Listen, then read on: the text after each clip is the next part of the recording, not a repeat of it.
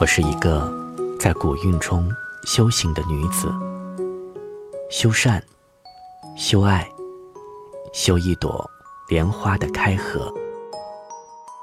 我怀抱一把古筝，就要进入这片山林。长裙上那些细碎的花朵，在草地上瞬间复活。秀发齐肩，十指轻扣，琴声悠扬。风和鸟儿，是这座大山的主人，也是我演出的座上嘉宾。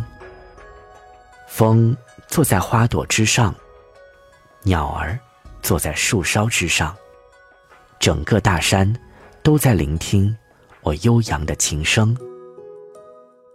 我的琴声把大山变成了一座空山。这件事是如此的让人享受，但我不愿意。被这份享受干扰，喜怒哀乐、七情六欲，任何一丝波动的情绪，都将弹坏一支曲调。这些都是古人用风声和鸟语谱成的名曲，我可不想在风和鸟儿面前露出破绽。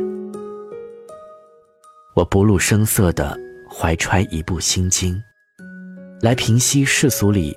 没有灭尽的火焰，我要心如止水，静坐如莲，淡看云烟，把音乐还给风，还给鸟儿，还给整座大山。